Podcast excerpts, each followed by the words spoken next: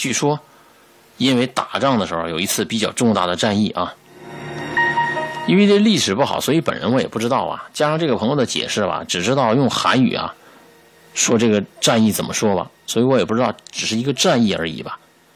有个别胆小的士兵啊，就躲起来想逃避，但是啊，被类似于连长的人发现了啊，最后把他们全部给击毙了，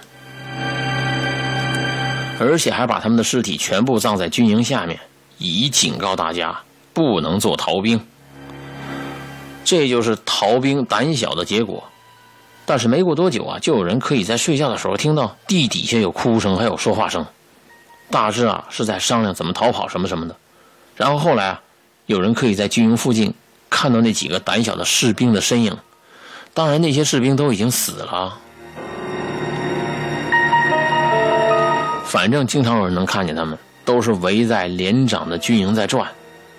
最后连长活活的被吓疯了，整天在说：“你们这些小鬼，怎么敢出来？看我不打死你们！”然后他们军营啊，也搬离了。他们现在的军营啊。这班长就告诉他们，晚上千万不要去旧军营那个地方，谁也不知道会看到什么吧。因为当时连长啊，是把这小士兵都给肢解了。